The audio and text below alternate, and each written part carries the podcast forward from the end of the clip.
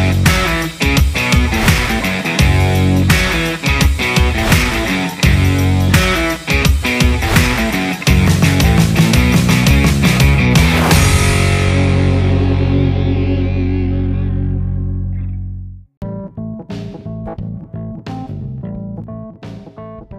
Muy buenas a todos y a todas, soy Ángel Chacón y estoy encantadísimo de daros una vez más la bienvenida a vuestro podcast de hábitos saludables, al podcast de la resistencia fitness. Hoy tenemos una nueva entrevista también muy especial, al igual que la anterior, ya que voy a charlar largo y tendido con el doctor Emilio Villa González.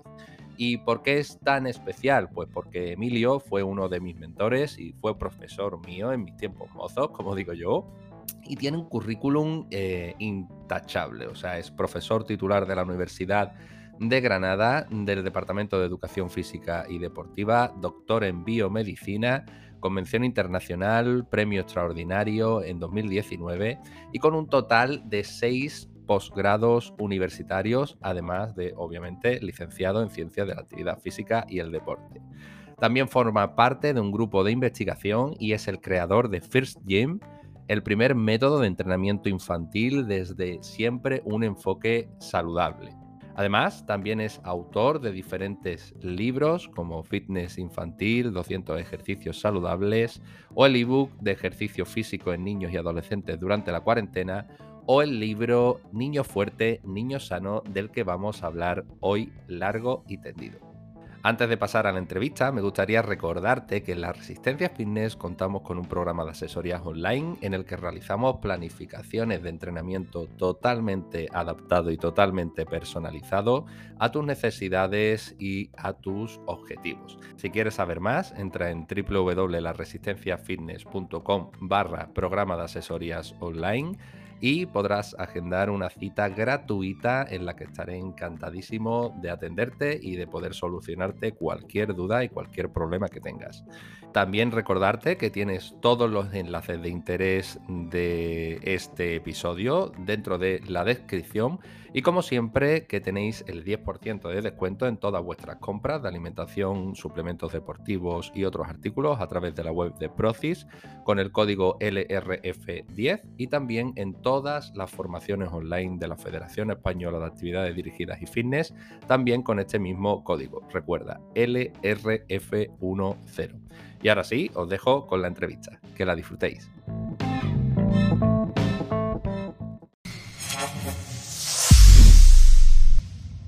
Bienvenido, Emilio, al podcast de la Resistencia. Muchísimas gracias por estar aquí, por aceptar la invitación, que sabemos que eres un tío muy ocupado, que lleva muchas, muchas cosas para adelante. Y bueno, hoy vamos a hablar eh, largo y tendido sobre el entrenamiento en niños y específicamente el entrenamiento de fuerza, que de hecho es eh, el tema central de, de tu libro, de tu nuevo libro Niño Fuerte, Niño Sano. Y bueno, lo primero que creo que todo el mundo que nos esté escuchando se va a preguntar es ¿quién es Emilio? ¿Qué nos puedes contar sobre ti? Muy buenas, Ángel. Lo primero, darte las gracias por la invitación. Estoy encantado de estar aquí eh, para que conversar un poquito contigo y, que luego lo pueda escuchar toda, toda la comunidad. La verdad que, te lo agradezco en el alma. Em, comentarte en resumidas cuentas, mi nombre es Emilio Villa González, actualmente trabajo como profesor o docente investigador en la Universidad de Granada en el área de educación física y deportiva, lo que se conoce comúnmente como, como los INEF, y, estoy ahora mismo implicado en diferentes docencias en el grado de ciencias del deporte.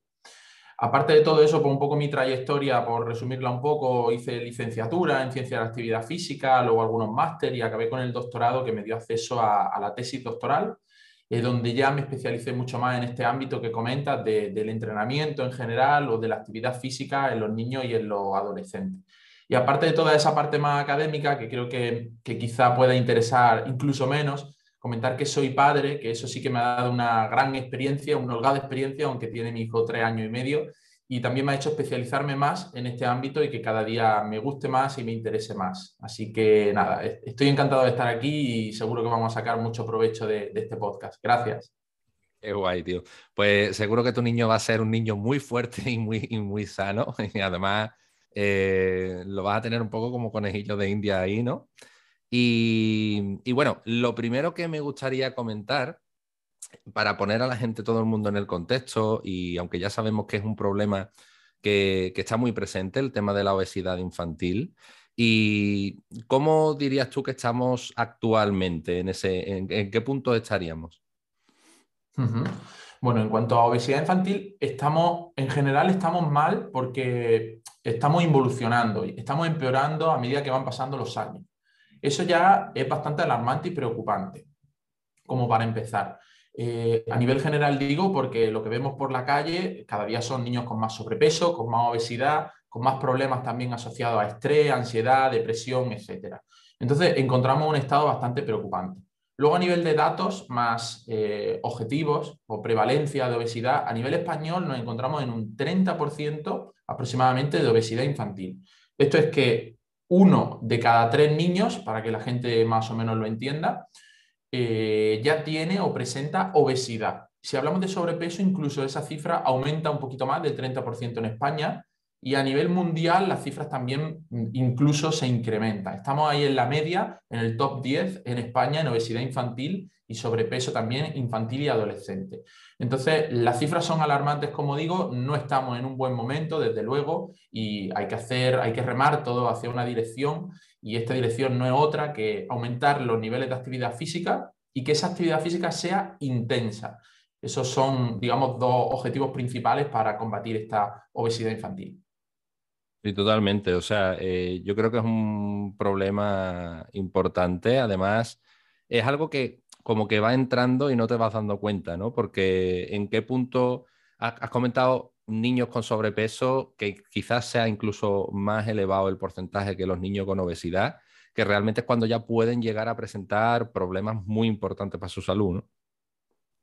Totalmente, y además, como has dicho, es imperceptible. Prácticamente un padre cuando tiene a sus hijos lo ve siempre bien y encontramos también en la escala que se llama de percepción de la obesidad o del sobrepeso y la obesidad infantil a padres que identifican a niños que se encuentran en un estadio 3 cuando en realidad se encuentran en un estadio de sobrepeso u obesidad 6 o 7.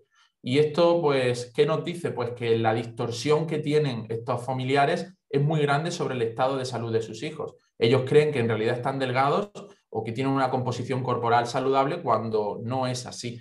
Entonces esto es lo preocupante. Existe una distorsión y la percepción de los padres está algo alterada y por tanto ese sería un punto de partida. Eh, y luego el paso del sobrepeso a la obesidad, ya sabemos que objetivamente es muy sencillo porque aumentar solo unos kilos y ya se considera que ya no tiene sobrepeso sino obesidad y, nos tendríamos que fijar más en, esa evolución y cuáles son los factores que han, hecho que se predisponga este chico o esta chica a esta gran problemática eh, de salud.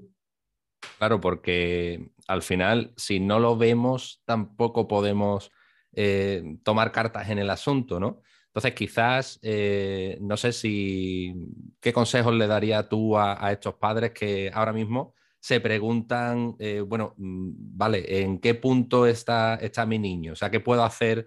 Quizás un poco también eh, actuar de forma preventiva, más que esperar a, llegar a esos puntos, ¿no?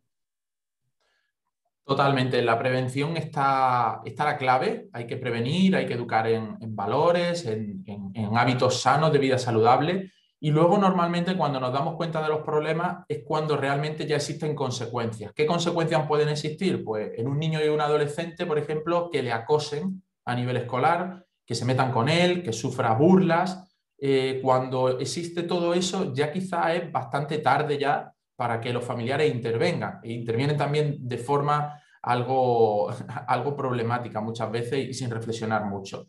¿Qué quiero decir con esto? Que no tenemos que esperar a que acosen al niño o a que lo insulten, eh, que no debiera de pasar, pero pasa, tristemente pasa, para intentar eh, solventar esos problemas que tiene mi hijo o mi hija. esto debiera de ser una práctica habitual, diaria, en la que mejoramos hábitos, los niños van viendo lo que hacen los familiares, si nosotros comimos, comemos y tenemos una dieta sana, y pues una dieta balanceada, ellos probablemente la tengan. Si nosotros hacemos práctica de ejercicio físico, actividad física a los fines de semana, probablemente ellos lo hagan también, porque como siempre suelo decir, los jóvenes, los chicos son auténticamente esponjas. Entonces, lo primero, educación en valores y en segundo lugar, no esperar ya al final para solventar los problemas. Y, crees que, porque claro, em, en, tus redes eh, hablas mucho sobre, he visto alguna publicación sobre predisposición genética a la hora de, ciertas cualidades del entrenamiento, pero ¿crees que esto se da también a la hora de mm, tener un sobrepeso o obesidad, que los hábitos de los padres pueden influir en, en esto, en el niño? Objetivamente ya se conoce en este contexto que aproximadamente entre el 30 y el 50% de la obesidad o el sobrepeso infantil tiene una carga genética, es decir, viene de nuestros familiares, no hablamos solo de padre y madre. Esto ya es una carga súper alta, entre el 30 y 50% eh, preocupa y asusta, eh, porque verdaderamente lo que nosotros hagamos va a tener muchísima relación con lo que sean el día de mañana nuestros hijos. El resto del 50%, ¿qué sería? Pues aproximadamente eh, algunos de los factores variables que ya conocemos, como el ejercicio que se realice, la actividad, la dieta, el sueño, los hábitos diarios, etcétera, etcétera. Pero ya partimos de una base del 30-50%. Si nosotros mm, tenemos una predisposición o una composición corporal ya no saludable y aparte de eso realizamos hábitos no saludables, los cuales los ven nuestros hijos, pues fijaos que qué difícil va a ser ya revertir esa situación de sobrepeso y obesidad, cuando ya desde antes de nacer prácticamente ellos ya están predispuestos a ser obesos y a tener sobrepeso. Y hay cifras, mm, como he dicho antes, muy alarmantes, por ejemplo, niños de 4, de 3, de 2 años que ya presentan sobrepeso u obesidad. Muchas veces pensamos que esto es una problemática de la adolescencia, de la adultez, esto no es así. Cada vez se presentan más casos en la primera infancia donde se ven ya estos datos preocupantes y estas problemáticas. Totalmente. Y, ahora que mencionas el tema de la edad de los niños, desde tan chiquititos, ¿no? Que se puedan ver estos, estos síntomas de, o estos signos de, sobrepeso y obesidad. Eh, se me viene a la cabeza eh, esos padres que a lo mejor no saben en qué punto está o incluso que tienen cierto miedo, cierta reticencia a la hora de eh, tomar cartas en el asunto, porque al final es cierto que se entiende que es algo como de más adelante, ¿no? de, más, de la adolescencia incluso. Y, quizás el decir que un niño de dos años que tiene sobrepeso, que debería de modificar ciertos hábitos, es como que tachan ¿no? un poco a ese padre de, radical, de dónde va, de niño está sano, los niños pequeños tienen esa constitución y todo este tipo de cosas, ¿no? Sí, estoy de acuerdo con lo que comenta. Aquí hay que intentar educar ah, y, que exista mucha comunicación entre familiares, centros educativos, profesionales de ciencias del ejercicio también. Nosotros también tomamos ahí carta en el asunto. En general, toda la comunidad médica debiera de tener más comunicación. ¿Y por qué digo esto? Porque sabemos que, por ejemplo, la obesidad es una patología, una problemática muy grave de origen multifactorial y que no siempre va asociada a una mala ingesta calórica o un desbalance calórico. Tampoco puede, a lo mejor no va asociada ni siquiera a la práctica de actividad física. En chicos activos que tienen una dieta balanceada, hay niños con sobrepeso u obesidad. Por lo tanto, como he dicho, hay una carga genética y otra serie de factores ambientales, de entorno, sociales, biopsicosociales, que van a tener quizá incluso más importancia que la propia dieta o que el propio ejercicio. Entonces, no hay que estigmatizar a estos jóvenes por, con esa creencia o ese mito de que no realizan ejercicio o tienen una dieta mala o sus padres no le dan buenos alimentos. Eso sería un punto importante de partida. Es de origen multifactorial y hay que evaluar el global de forma holística todo su entorno. Y cuando ya se sepa eso, se van a determinar qué factores son más modificables o pueden modificarse. Pero no hay que, como digo, estigmatizar desde tan pequeño y cuando tienen dos, tres, cuatro años también hay que contar un poco y pensar en esa evolución a largo plazo.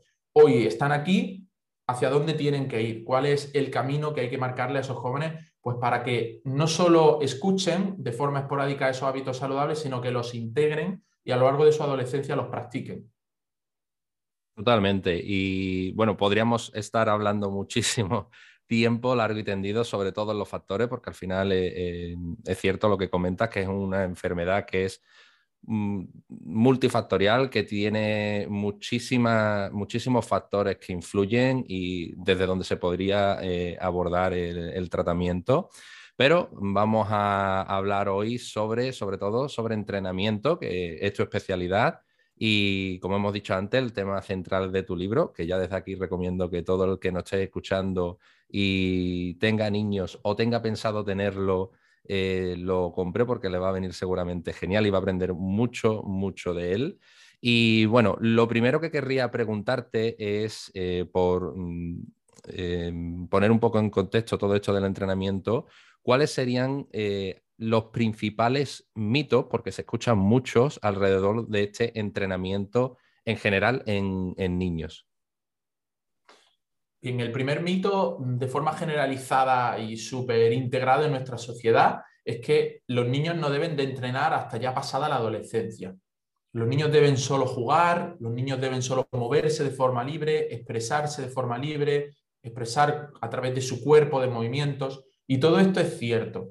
Eh, el niño debe de divertirse, debe de jugar, debe de expresarse a través de su cuerpo, todo esto es cierto, lo conocemos, pero también conocemos que con esa tendencia y esa prevalencia de movimiento que existe, que cada vez va, va evolucionando a lo largo de los años, necesitamos establecer e implementar nuevas estrategias. ¿Y cuáles son nuevas estrategias? Pues, por ejemplo, ya se ha constatado ya en la literatura científica que se necesita dentro de la actividad física actividades más intensas. Actividades, como he dicho en el inicio, más intensas y también con un volumen mayor de eh, frecuencia, es decir, que se practique de forma diaria y que esa actividad sea intensa.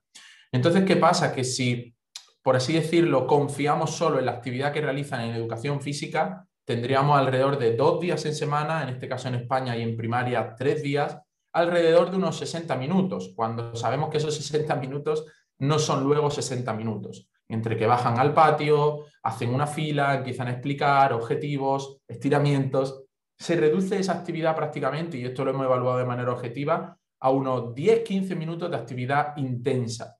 Entonces, conociendo que esa actividad es muy reducida y que a lo largo de la jornada el niño realiza también poca actividad y muy, de muy poca intensidad, pues tenemos que implementar, como he dicho antes, actividades más intensas e intentar fomentar estrategias que, incrementen esos niveles de, de, actividad física, porque no es suficiente, como digo, no es suficiente con la actividad que realizan en su vida rutinaria con sus padres los fines de semana. Y esto no es así, esto o esto es así porque se ha evaluado de manera objetiva qué realiza cada uno de los niños y en España la prevalencia de actividad física, de nivel de actividad física, de verdad que es súper bajo el porcentaje de práctica de actividad física.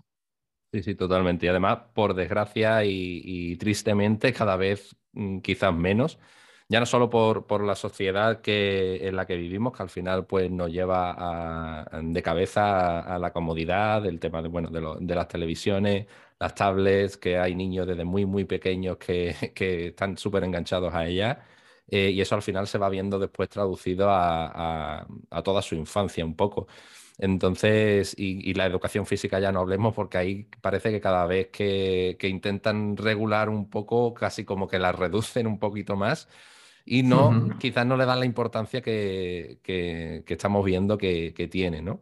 Y, por qué edad sería para ti la adecuada para, comenzar a lo mejor a, darle un poquito más intensidad al movimiento y a la actividad física del niño.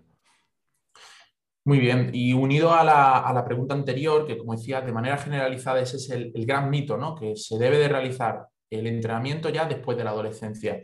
Va muy también en relación con esta pregunta que me haces. También se pensaba mm, anteriormente que la propia edad para inicio de entrenamiento, de práctica deportiva, debiera también postergarse pues, a esa adolescencia, porque se creía en diferentes mitos como el, el, mito tan conocido del crecimiento, ¿no? de cómo afecta el entrenamiento al crecimiento, el mito también de la propia masa muscular, si entreno aumento demasiado la masa muscular, o incluso mitos relacionados con las propias lesiones. Entrenar en la primera infancia hace que se lesionen más.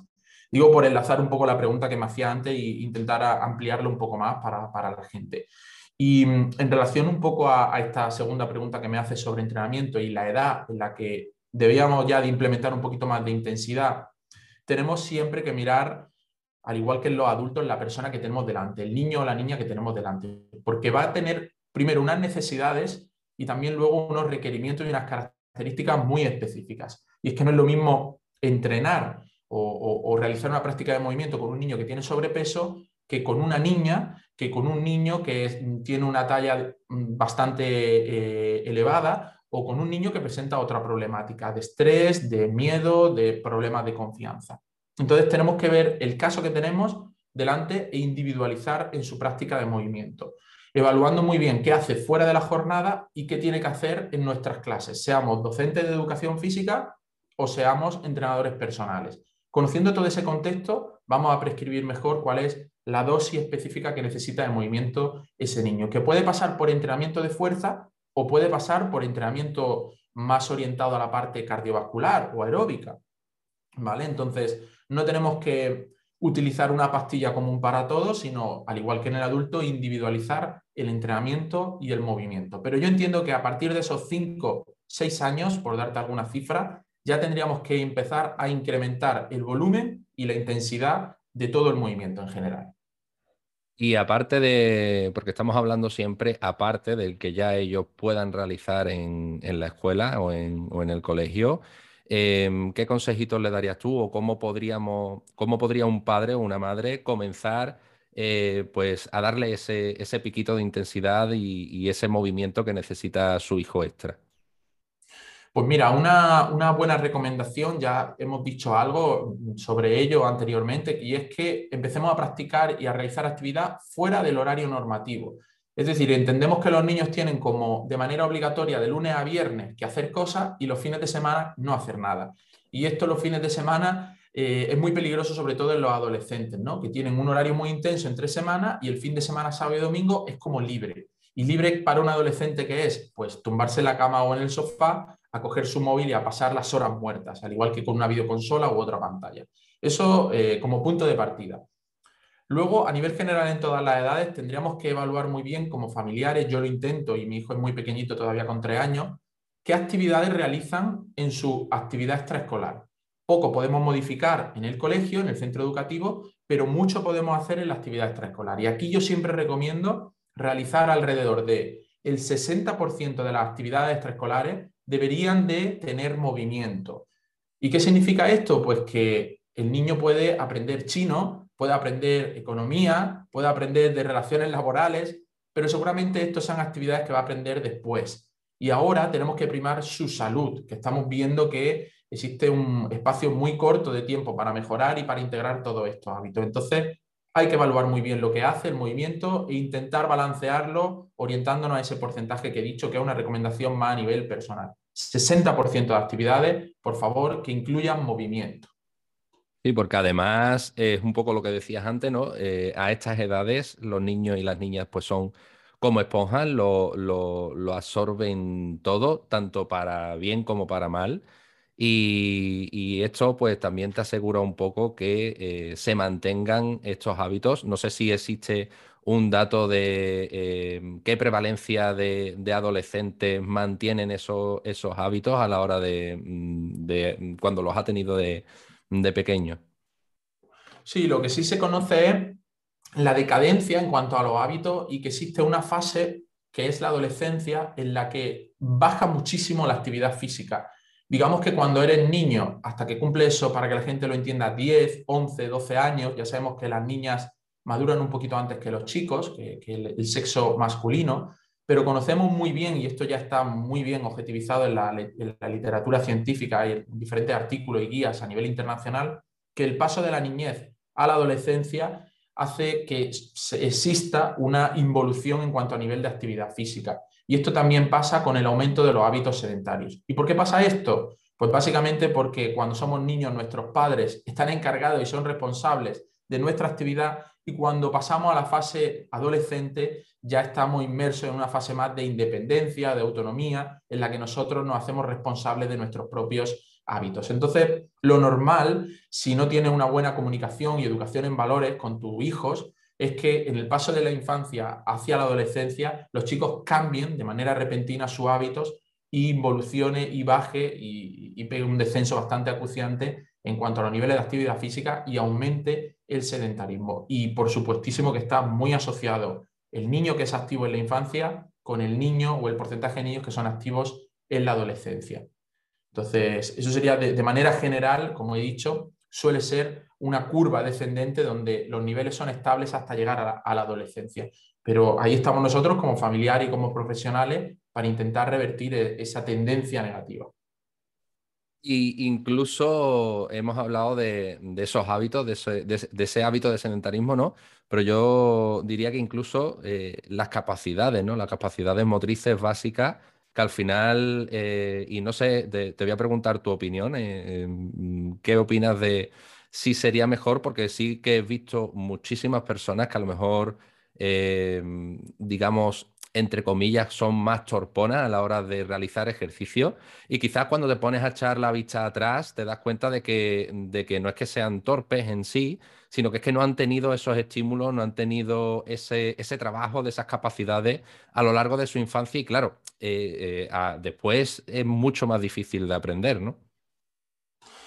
Sí, muy de acuerdo con lo que comenta y eso es una realidad. Todos nos hemos encontrado en nuestro colegio cuando éramos un poquito más pequeños al típico niño que lo veíamos un poco más torpón o niña y decíamos, oye, este niño está descoordinado, ¿qué le pasa? ¿Tiene algún problema? Y muchas veces eh, no nos damos cuenta o hemos evaluado el estado pues, pues precisamente porque éramos niños. Ahora que ya hemos, hemos especializado en todo este ámbito, se ve claramente que esa problemática está muy bien definida también en diferentes guías clínicas, pediátricas, y, y corresponde o se asocia mucho con la fase de crecimiento acelerado. Y es que normalmente son niños muy torpones, no hablo de todos, pero esa, en general suele pasar. Eh, esos niños torpones eh, se ha definido como una problemática que se llama, en inglés es un nombre súper extraño, es Adolescent Awareness, que es como deficiencias o ese chico patoso o chico con problemas de movimiento que se asocia al crecimiento. ¿Y al crecimiento por qué? Porque cuando llegan a 10 o 11 años, ellos maduran antes que sus compañeros crecen de manera acelerada, le crecen mucho las piernas, los miembros inferiores, también los miembros superiores, el tronco todavía no crece tanto y eso afecta a nivel de coordinación. Tiene otras afecciones, otros otras problemáticas eh, de origen negativo, pero también a su movimiento y a su coordinación. Y por supuesto que empeoran su movimiento. Eso por un lado hay que definir muy bien quién existe ya o, o se relaciona su coordinación al crecimiento y quién no. En el caso de quien no, tendríamos que priorizar siempre la cantidad o la calidad, es la pregunta. Y yo siempre digo que es la calidad. Calidad de movimiento es riqueza motriz. Apunta a tu hijo a todos los deportes que puedas, individuales y colectivos, durante su infancia y adolescencia. Y que luego elija él su propio deporte. No especialices en el mismo deporte o práctica deportiva, porque esto va a limitar su riqueza motriz, su riqueza de movimientos. Cuanto más patrones de movimiento tenga, mejor. Y eso también yo lo intento aplicar con mi propio hijo, en el que voy a intentar no dejarle en el mismo deporte muchos años, sino intentar practicar y que pruebe diferentes prácticas deportivas. Sí, sí, totalmente. Y además eso después te da, pues eso, ¿no? Ese aprendizaje para eh, cuando llegue a la edad adulta, pues poder eh, manejarte mejor Em, en, cualquier ámbito, ¿no? Tener esa, coordinación, ¿no? Que al final, cuando hablamos de, torpones o de no torpones, en, su gran mayoría es al final coordinación, bien sea manual o oculopédica, o, y equilibrio y otras capacidades que a lo mejor, pues eso, no lo hemos aprendido de niño y después pues cuesta también un poquito más. Y bueno, em, em, centrándonos un poquito más ya en el entrenamiento de, fuerza, que vamos a hablar ahora también de él, y que creo que quizás es el, no sé, corrígeme si me equivoco, pero quizás es el más estigmatizado de todas las capacidades que puede entrenar un niño, porque al final un niño corre y bueno, es un niño, es normal. Un niño mm, salta, un niño se estira, un niño mm, trabaja, juega al fútbol, hace deporte, juega al baloncesto, y es normal, pero cuando ya hablamos de entrenamiento de fuerza, quizás saltan un poco las alarmas todavía. ¿Por qué crees que pasa eso? Pasa principalmente porque entendemos el entrenamiento de fuerza, y esto es algo que, suelo decir mucho, como entrenar pesas. Entrenar fuerza es entrenar pesas. Y ya sabemos como profesionales de este ámbito y muy especializados ya en este ámbito muchos años, que esto no es así que un niño puede, siempre doy algunos ejemplos para que la gente lo entienda, dar toques a un globo con una pierna elevada y estar entrenando fuerza. Fuerza en ese caso bilateral de solo una extremidad y mediante el equilibrio, con un porcentaje de la carga que pues probablemente sea bajito, que es su propio peso corporal, pero es entrenamiento de la fuerza. Si un grupo de niños coge una colchoneta, se suben cinco encima de la colchoneta y los otros cinco tienen que mover la colchoneta tirando de esa colchoneta para llegar a otra estación, eso es un, entrenamiento de tracción en este caso, en el que se genera fuerza y una fuerza muy funcional, que es un, patrón de movimiento de traccionar o empujar un objeto. ¿Es ese entrenamiento de la fuerza? Sí, por supuesto, y además lúdico, que promueve la competitividad entre los chicos de manera muy sana y que va a mejorar su salud. Entonces tenemos que entender el entrenamiento de fuerza como eso, entrenar la fuerza, pero no entrenar solo las pesas. Y ese es uno de los grandes puntos de partida desde los que se enraiza esa creencia de que entrenar fuerza puede ser peligroso o a diferencia de otros deportes, que realmente en los que existe mucha más prevalencia de lesiones que en el entrenamiento de fuerza, pues pudiera este a lo mejor tener eh, pues algún tipo de condicionante o efecto negativo para el chico o chica. Y esto sabemos ya que, no es así.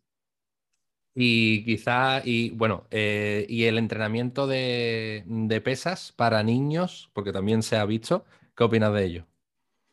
Pues opino un poco lo mismo. Em, muchas veces en la parte más empírica ya de, la práctica, ¿no? Porque obviamente no solo hacemos investigación, sino también he tenido a lo largo de mi vida, que he sido muchos años entrenador personal, muchos niños, muchos adolescentes, muchas veces pensamos antes de aplicar y observar y tenemos nosotros una creencia previa de lo que va a pasar y en realidad cuando nos ponemos con los chicos, le decimos que hagan cinco burpees, que den una carrera, que suban y aguanten 10 segundos en una barra.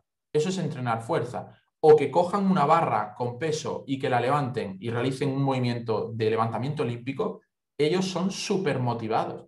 Y son los primeros que dicen, ojo, estoy haciendo cosas que yo creía que no podía hacer, que las he visto en los adultos y que las estoy haciendo yo. Y encima estoy compitiendo contra mí mismo y también contra mis compañeros que tengo al lado. Y a los chicos realmente les gusta levantar pesas, levantar kettlebell, eh, coger un, un chaleco lastrado y colocárselo y correr. A los chicos les gusta, siempre y cuando tenga un objetivo competitivo, una meta y se explique de una forma metodológicamente hablando correcta y adecuada y sobre todo adaptada a las características, como siempre digo, de, de los jóvenes. Entonces, entrenar pesas, sí, se puede entrenar pesas. El entrenamiento de fuerza hemos dicho que es mucho más que entrenar pesas, pero existen multitud de estudios que ya han evaluado que el niño se divierte más y se motiva mucho más, además de adherirse mucho más a la práctica de ejercicio físico, de fuerza comparado con entrenamiento aeróbico o más enfocado a la parte cardiovascular. Y eso lo hemos visto nosotros mismos en nuestras propias carnes. Cuando éramos más jovencillos íbamos a entrenar en algún club deportivo, ¿a quién le gustaba correr? A muy pocos. Sin embargo, cuando tienes que hacer una práctica intensa pero que dure poco tiempo, que es el caso del entrenamiento de fuerza, nadie habla de entrenar dos, tres horas con los chicos, sino 20, 30 minutos, los chicos están mucho más predispuestos a realizar esa práctica de ejercicio. Y esto no lo digo yo, se ha comparado ya ambos entrenamientos y es más motivante, más efectivo, más eficaz el entrenamiento de fuerza comparado con otras prácticas. Totalmente. Y además, em, yo creo que todo el mundo cuando habla de, entrenamiento de fuerza, su cabeza se va al a la típica sala, ¿no? A la típica sala de las máquinas, las mancuernas arriba y abajo, y como que cuesta visualizar ahí a un niño de, de 10 años pero eh, sí es cierto que se puede trabajar desde de muchas otras maneras. Y quizás un entrenamiento más tipo cross o más tipo más, con movimientos, como tú has dicho, arterofílicos o, mm, o, calisténicos y demás. Y has dicho una cosa que me ha resultado muy curiosa, me ha sacado una sonrisa porque es cierto de que cuando el niño se motiva porque ve que está haciendo cosas, cosas que hacen los adultos, ¿no? Y yo iría un, un paso más allá y te diría que si metiéramos en el box en el que yo entreno a un niño de 10 años a entrenar con nosotros, probablemente algún que otro adulto eh, se deprimiría un poco porque vería que el niño hace cosas que nosotros ya no somos capaces de hacer, ¿no? Muy de acuerdo con esa reflexión y es cierto, sabemos que los patrones de movimiento se van perdiendo por nuestro estado de sedentarismo, de estrés, de llevar un ritmo infernal, de trabajo, de estar todo el día sentados y eso, por supuesto, los niños lo tienen de forma natural e innata y no lo han perdido todavía. Y, por ejemplo, una sentadilla profunda en la que nosotros encontramos un montón de limitaciones, de eslabones débiles, cuando veo a un niño realizarla antes de llegar a la adolescencia, porque cuando llega esa, esa fecha ya, ya quizá es un poquito ya más tarde, eh, la verdad que nos sorprendemos y decimos, wow, qué calidad de movimiento y, con qué poco esfuerzo lo está realizando, totalmente. O sea que realmente en lugar de, interferir en, el crecimiento del niño, quizás lo, lo, hace que crezca de una forma más saludable. Sí, sí, eh, así es. Eh, que crezca de forma saludable y sobre todo, como hemos dicho antes, que integre esos hábitos y que cuando un niño tiene una buena competencia motriz, aumenta su confianza y por tanto va a practicar más actividad. Y no hablamos solo de entrenamiento de fuerza, hablamos de más deporte, más actividad los fines de semana, más deporte competitivo y también quizá eh, algo más de protección contra las lesiones, aunque esto es algo debatible, porque también la alta competición y el rendimiento deportivo a muy alto nivel genera también más lesiones deportivas. Pero, ¿cuál es el riesgo? ¿Cuál es la balanza, como siempre solemos decir, de riesgo-beneficio? ¿Qué es mejor? ¿Entrenar a una súper alta competición y tener el riesgo de lesionarte? ¿O estar metido en casa jugando a videoconsola sentado durante ocho horas al día? Ahí las familias tienen que valorar qué es eh, lo mejor, ya no solo a nivel físico, ¿eh? sino a nivel también social, mental, de valores, educación, etc. Sí, sí, totalmente, porque además lo que estabas hablando de a la hora de competir, ¿no? Como que te relacionas, cuando vas a entrenar a un, lugar de esto, también te relacionas con la gente, te relacionas con tu entorno, eh, trabajas otras capacidades, ya no solo la física, sino también la, capacidad de comunicación, ¿no? La capacidad de empatía con los demás, esa esa capacidad de, saber competir y, la verdad es que es, tiene una riqueza mm, brutal eh, con, este tipo de, poblaciones, ¿no? Y aparte de, hemos comentado mucho los beneficios que puede tener a nivel de obesidad, a nivel de, prevención de, ese sobrepeso y obesidad y también beneficios durante el crecimiento. Mm, no sé si se te ocurre algún beneficio más que podría tener que el niño entrenara fuerza frecuentemente. Sí, sobre todo ahora lo que más se está evaluando, ya se conoce mucho sobre beneficios físicos, condición física, composición corporal, a nivel metabólico, a nivel de salud en general, de salud corporal. Ya se conoce mucho sobre esto y ahora se está dando un paso más allá y se está evaluando mucho esta salud psicosocial y también la parte mental y se puede resumir como cerebral, ¿no? los beneficios cerebrales que tiene el ejercicio físico y se ha explorado muy poco el entrenamiento de fuerza todavía. Digamos que esas son líneas de investigación punteras que están ahora resurgiendo, ahora que se sabe ya que la actividad física y el ejercicio físico y también que la intensidad en el ejercicio físico estimula determinadas áreas y estructuras cerebrales. Eh, una vez que se sabe eso, que digamos que es el primer paso a nivel de diseño de investigación, se pasa a la siguiente fase, que sería evaluar diferentes prácticas más orientada más a la parte aeróbica, orientada más al entrenamiento de fuerza, luego al entrenamiento concurrente. Esto ya se ha visto, sobre todo en adultos y en niños adolescentes todavía es escasa la literatura y se necesita un poquito más. Pero creo que esos beneficios interesan mucho también a los familiares, porque dentro de esta parte cerebral y mental, por ejemplo, está el rendimiento académico. Y es que se ha visto que aquellos niños que realizan ejercicio físico durante la jornada escolar y también mediante diferentes actividades como por ejemplo los recreos activos, los active breaks dentro de la jornada escolar, mediante entrenamiento de fuerza y mediante otras eh, actividades, mejoran su rendimiento académico. Es decir, tienen mejores notas, para que se entienda, y en diferentes materias.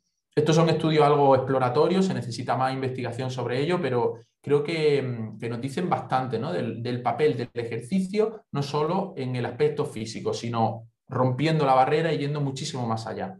Es bueno para a nivel psicosocial y también a nivel mental. Totalmente. Y bueno, por ir, con, y por ir cerrando ya el tema del entrenamiento de, fuerza, em, para todos aquellos padres, madres que nos estén escuchando ahora mismo y estén pensando, bueno, sí, vale, pero yo no quiero que mi niño, como tú has comentado anteriormente, se ponga grande eh, o, se le ponga cuerpo de persona mayor, ¿no? Por, decirlo de alguna manera. Es posible que eso, porque eh, al final durante la infancia el nivel hormonal y, demás no es exactamente el mismo. ¿Y hasta dónde podríamos, podríamos llegar? Bien, aquí hay que contextualizar a nivel fisiológico algo de forma muy entendible que siempre cuento y es que el nivel hormonal del niño no es el nivel hormonal del adulto y el nivel circulante que existe de diferentes andrógenos como la testosterona, estrógenos, etcétera, en los niños no tiene nada que ver con el de los adultos y por tanto esa hipertrofia, ese aumento de la masa muscular que se ve de manera visual en ese cambio que normalmente hacemos los mayores con mucho tiempo, hay que matizar, de trabajo y de entrenamiento se consiguen, si no, no se consiguen, no se van a producir en estos jóvenes. Eso en primer lugar. En segundo lugar, comentar que sería lo mismo preguntarle a una madre o un padre que, o a una familia en general que tenga un niño delgado que a un niño que tenga sobrepeso u obesidad, porque quizá a ese segundo sí que le interesa cambiar, sea como sea.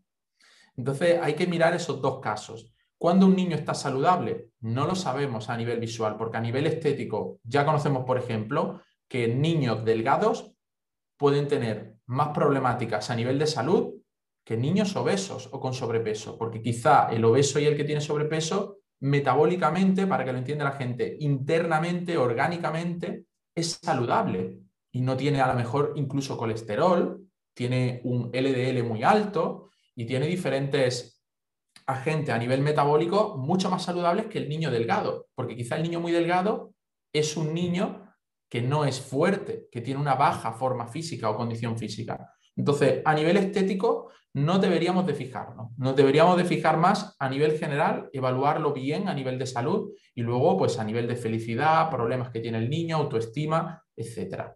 ¿Vale? Entonces, no van a ponerse grandes ni van a aumentar su masa muscular por entrenar dos, tres días en semana, eso por supuesto, pero tenemos que evaluar más a nivel interno cómo está ese chico y fijarnos menos en la estética, que en estos casos eh, desde luego nos importa mucho y es importante, pero en el caso de los niños no tiene tanta importancia. Sí, sí, totalmente. Y además una prueba más ¿no? de, quizás lo complicado que es para, en un principio, sobre todo para, para, padres y madres que no sean de este mundo, el localizar un poco en, en qué punto ¿no? se encuentran.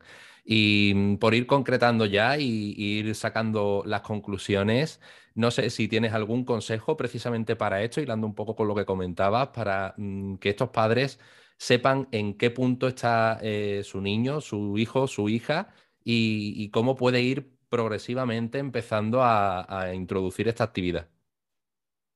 Sí, la recomendación general, cada casa es un mundo, cada niño es un mundo, eso partimos de esa base. Eh, yo no intento dar consejos generalistas que le sirvan a todo el mundo porque esto es una pastilla que hay que ajustar a cada uno, pero sí que existe una fórmula que siempre cuento y es que la confianza de los niños es igual a la confianza de los padres elevada al cuadrado. Y eso significa que primero hay que confiar en tu hijo, segundo hay que comunicarse con él y tienes que saber en qué punto está, si está teniendo problemas en el colegio, por qué no realiza deporte, cuál es la razón que lleva ese niño a decir que no quiero ir a realizar fútbol o no quiero ir a realizar baloncesto. Es que no es lo mismo que se le dé mal que que no quiera ir porque quiere sustituirlo por otra actividad o que que no quiera ir porque no se lleva bien con sus compañeros. Y eso los responsables de eso, de conocer esa situación, somos los padres. Si no hay comunicación, ese niño, si le están acosando o si no se le da bien, probablemente sigamos cometiendo el error de manera paulatina porque lo vamos a apuntar a otro deporte que quizás es muy similar y en el que va a tener los mismos problemas. ¿Cómo aparece el acoso en el deporte? En primer lugar, el niño tiene baja competencia motriz o tiene problemas de salud, eh, tiene sobrepeso, obesidad, problemas a nivel motórico. En segundo lugar, lo acosan y en tercer lugar, esto continúa a lo largo del tiempo, de los meses, y si no hay buena comunicación con los padres, seguimos llevando al niño, seguimos obligándole hasta que ya estamos en esa fase final de que ya explota y explota por un lado u otro. Y ese, es el problema. Tenemos que identificarlo antes para intentar solventarlo como familiar, porque los adultos somos nosotros. Los adultos no son ellos. Y no tenemos que tratar al niño como un adulto ni pensar que el niño tiene las capacidades y habilidades que tenemos los adultos. Esa creo que es la clave más que recomendarle que hagan un tipo o una intensidad o una frecuencia de entrenamiento, que eso va a ir más en cada familia. Totalmente. Y además eh, hila muy bien con, lo siguiente que, estaba pensando, que es, seguramente también se lo preguntará mucha gente, que qué hago si mi hijo o mi hija no quiere eh, entrenar o no quiere hacer ningún tipo de deporte. ¿Cómo, ¿Cómo puedo generarle esa motivación? Yo creo que ah, hemos comentado antes que al final se fijan mucho en lo que hace el adulto. No sé si por ahí puede ir un poco el camino. Sí, eh, hay mucha relación con lo que haga el adulto y, lo que el niño quiere hacer. Tenemos que tener en cuenta ahí no frustrarnos nosotros, intentar solventar nuestras propias frustraciones de cuando éramos más jóvenes y echársela a los niños delante, ¿no? De decirle, tienes que apuntarte a fútbol porque yo no fui eh, o no, no, competí tanto como yo quería porque me lesioné y ahora tú tienes que reemplazarme. Eso para, para partir. Esto no, no puede pasar, desde luego que, que no tiene que pasar. Pero luego yo pienso mm, que hay que identificar muy bien cuáles son las características que tienes delante de tu hijo o de tu hija y eso los padres lo sabemos. Yo sé que mi hijo es muy sociable, entonces voy a llevarle a prácticas en las que se socialice porque le va a ir probablemente bien. Yo sé que mi hijo es muy rápido, pues quizás tenga que llevar la práctica donde empieza a despuntar y empieza a aumentar su confianza porque está desarrollando esa habilidad. Eso es fundamental, eh, intentar identificar dónde está tu hijo y hacia dónde tiene que ir. Luego probar mucho, probar y, también donde se prueba siempre existe el error. Esto tenemos que ser consecuentes. Pero también hay que entender que los niños son muy abstractos y existen fases también. Y yo puedo hablar con mi hijo y que me diga que yo no quiero ir a esta actividad y quizá la semana que viene sí quiere ir. Entonces, intentar entenderlos, ser empáticos, porque los niños no son fáciles. Eso desde luego. Yo como padre ya lo digo y el mío tiene tres años y medio. Así que lo que me viene, lo que me espera, vamos, no, no me lo imagino. Pero existen muchas rachas, muchas fases. Los chicos van siempre como una montaña rusa, arriba y abajo. Entonces, no estresarnos porque el estado de hoy mañana puede cambiar. Intentar comunicarnos, intentar no forzar, intentar no frustrarnos porque eh, los chicos cambian mucho y donde tú quieres que hoy sea Leo Messi, a lo mejor no es Leo Messi, pero la semana que viene o el año que viene a lo mejor es Leonardo da Vinci. ¿Quién sabe? Entonces, los del deporte tendemos al deporte, los de la nutrición a la nutrición, intentar balancear y tener paciencia. Al final así, yo creo que y, ser objetivos, ¿no? Que muchas veces es complicado con tu, con tu propio hijo eh, el hecho de, ser objetivos, de ver las cosas objetivamente. Pero sí es cierto que, como tú dices, es la mejor manera quizá en la que vas a poder aconsejarle y ayudarle y motivarle en, lo que realmente necesita. Y bueno, Emilio, eh, por ir ya mm, finalizando, eh, no sé si algún consejo más que quieras dar o algo que quieras puntualizar para que la gente se quede con ello?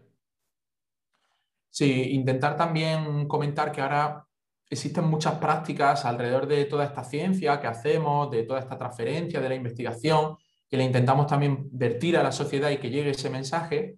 Cada día existen más centros que están especializándose en este área de fitness infantil, de entrenamiento infantil, y ya tienen práctica, al igual que hace 10 años, seguramente no veríamos prácticamente ninguno, eh, no voy a decir obviamente que yo sea una voz, pero soy una pequeña voz. Hay muchas otras voces que hablan de este entrenamiento infantil eh, y están llegando, está calando el mensaje. Entonces, animar, si, aquí eh, nos escuchan en este podcast, pues gente que es entrenadora, que es nutricionista, que tiene clínicas, que tiene centros deportivos, animarle a que emprendan en este área porque desde luego tiene mucho futuro. Todo lo que sea orientado a los niños y a los adolescentes va a funcionar, porque siempre va a haber niños, siempre va a haber adolescentes y la salud de ellos es súper importante porque es la salud del futuro, la salud de los adultos del futuro. Entonces, toda la inversión que se pueda hacer en salud infantil va a ser una inversión, por supuesto, fructífera. Entonces, animarle a que se emprendan, que se formen, que sigan leyendo en ese ámbito, que sigan formándose, porque en los próximos años van a seguir resurgiendo estos centros y van a especializarse mucho más estos profesionales para poder atender las necesidades de estos niños y de estos adolescentes. Totalmente. Yo iría quizás un paso más allá y no solo decir que es la salud de los adultos del futuro, sino también de los niños del futuro como consecuencia de, la salud de esos adultos, que hemos hablado que, que al final se retroalimenta un poco. Y sí, totalmente, yo creo que en nuestro mundo, entrenadores, dietistas, nutricionistas y demás, la, formación constante es muy importante y sí, quizás este es un mundo incipiente que, que, hace 10 años, como tú bien has dicho, no podríamos encontrar. Y ahora pues todo lo que podamos aprender y agarrar de ello para mejorar nosotros como personas, para mejorar a nuestros hijos y para mejorar a la salud de todos los hijos de todas las personas a las que podamos llegar. Y yo creo que una muy buena manera es, eh, para empezar nada más comprarse tu libro, que si te parece, cuéntanos un poquito qué, podemos encontrar dentro de él para las personas que no, que no te conozcan o que no lo hayan visto, por lo menos que tengan esa, esa visual de, de qué pueden encontrar dentro del libro. Pues muchas gracias Ángel por comentarlo, la verdad me hace mucha ilusión porque mm, es un libro al que me encanta que, le dé visibilidad y que le dé voz, porque es un libro muy pensado eh, para la gente, para la gente, y cuando digo para la gente es muy global, porque es pensado para las familias, es pensado para entrenadores, para profesionales o simplemente aquella persona que le interesa la salud infantil. El, libro se llama Niño Fuerte, Niño Sano, y dentro del libro te cuento diferentes estrategias y prácticas para desarrollar esa salud infantil a través del entrenamiento y, a través en general del movimiento. Y dentro de él he intentado, como digo, pensar más en la gente, porque si bien es cierto que en otros libros eh, quizá he pensado más en, cosas que no había, en cosas que no existía, intentar ser más novedoso, en este eh, no he querido perder de vista lo que la gente necesita y es conocer una parte más teórica de todo lo que hemos hablado hoy, que sería toda esta parte de los mitos, cómo entrenar, cómo empezar, de las primeras edades, de la infancia, cómo actuar con ellos, cuáles son las recomendaciones generales y luego una parte más práctica, que, es verdad que esto no existía en ningún manual, en ningún libro y, en formato español menos aún, eh, donde se especifica de manera muy clara cómo tienes que entrenar y cómo tienes que dar paso a paso o cada uno de los pasos para que tu niño entrene y, como bien dice el título, esté fuerte y también saludable. Y para ello incluido, pues además de diferentes programas de entrenamiento, tanto para niños como para adolescentes, más de 100 eh, ejercicios más variantes de manera muy visual, con modelos además eh, infantiles, que esto es algo muy novedoso porque prácticamente no existe en ningún libro, ni si te metes en Google incluso no, no lo vas a encontrar. Entonces he intentado, con esa parte primera más teórica y con esa parte final más práctica, englobar algo que de verdad que no existía y que creo que puede ser eh, de, muchísimo valor para, la gente. Así que, bueno, muy contento por ello y agradecido también a la, editorial Transverso. Es una, editorial muy puntera ahora, que, está muy de moda y, que me han ayudado muchísimo en este proceso para la, publicación y, y aceptación de esta obra, Niño Fuerte, Niño Sano. Súper interesante, sí, yo estoy deseando que me llegue ya el mío. De hecho, te he preguntado ya varias, veces porque yo lo, pillé en la preventa. Y bueno, para todas aquellas personas que, estén interesadas en, en, encontrarlo, en buscarlo, supongo que desde la propia web de la editorial Transverso pueden directamente comprarlo pero dejaremos también los enlaces aquí en, la descripción del episodio para, pues para eso, para todo el que esté interesado, que vaya directamente, que lo pinche y que se lo, se lo compre porque estoy seguro que va a aprender, va a aprender muchísimo y, le va a ser muy, muy productivo. Así que, pues nada, Emilio, muchísimas gracias eh, por, por, haber echado este ratito con nosotros y por habernos enseñado tanto en tan poco tiempo, que yo creo que ha sido una charla muy, muy interesante y muy inspiradora y muy productiva. Y, nada, que espero que, te vaya muy bien y que nos veamos muy prontito.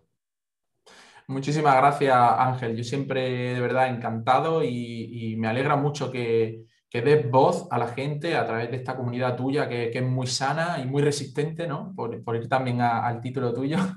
y, yo encantado, encantado de, comentar aquí pues, lo que hacemos cada día, porque no es otra cosa que, lo que investigo, lo que leo, lo que vivencio como padre, pues es lo que me gustaría dar. Intentar orientar a la gente en la medida de lo posible, desde, desde un punto de vista más humilde, yo creo, pues, pues, toda la vivencia que tengo y toda la experiencia profesional y, vertirla a la gente y ser abierto en ese sentido porque la gente lo necesita. De verdad necesita orientación en este ámbito infantil y yo mismo comentar que me formo a diario eh, leyendo también, escuchando otros podcasts y por supuesto tu podcast, el cual eh, soy un fijo y te doy la enhorabuena por el trabajazo que haces y, espero estar aquí en, en otros momentos y ayudar a la gente. Cualquiera que quiera contactar, por supuesto a través tuya y a través de redes sociales, pues me tenéis a vuestra disposición. Gracias, gracias.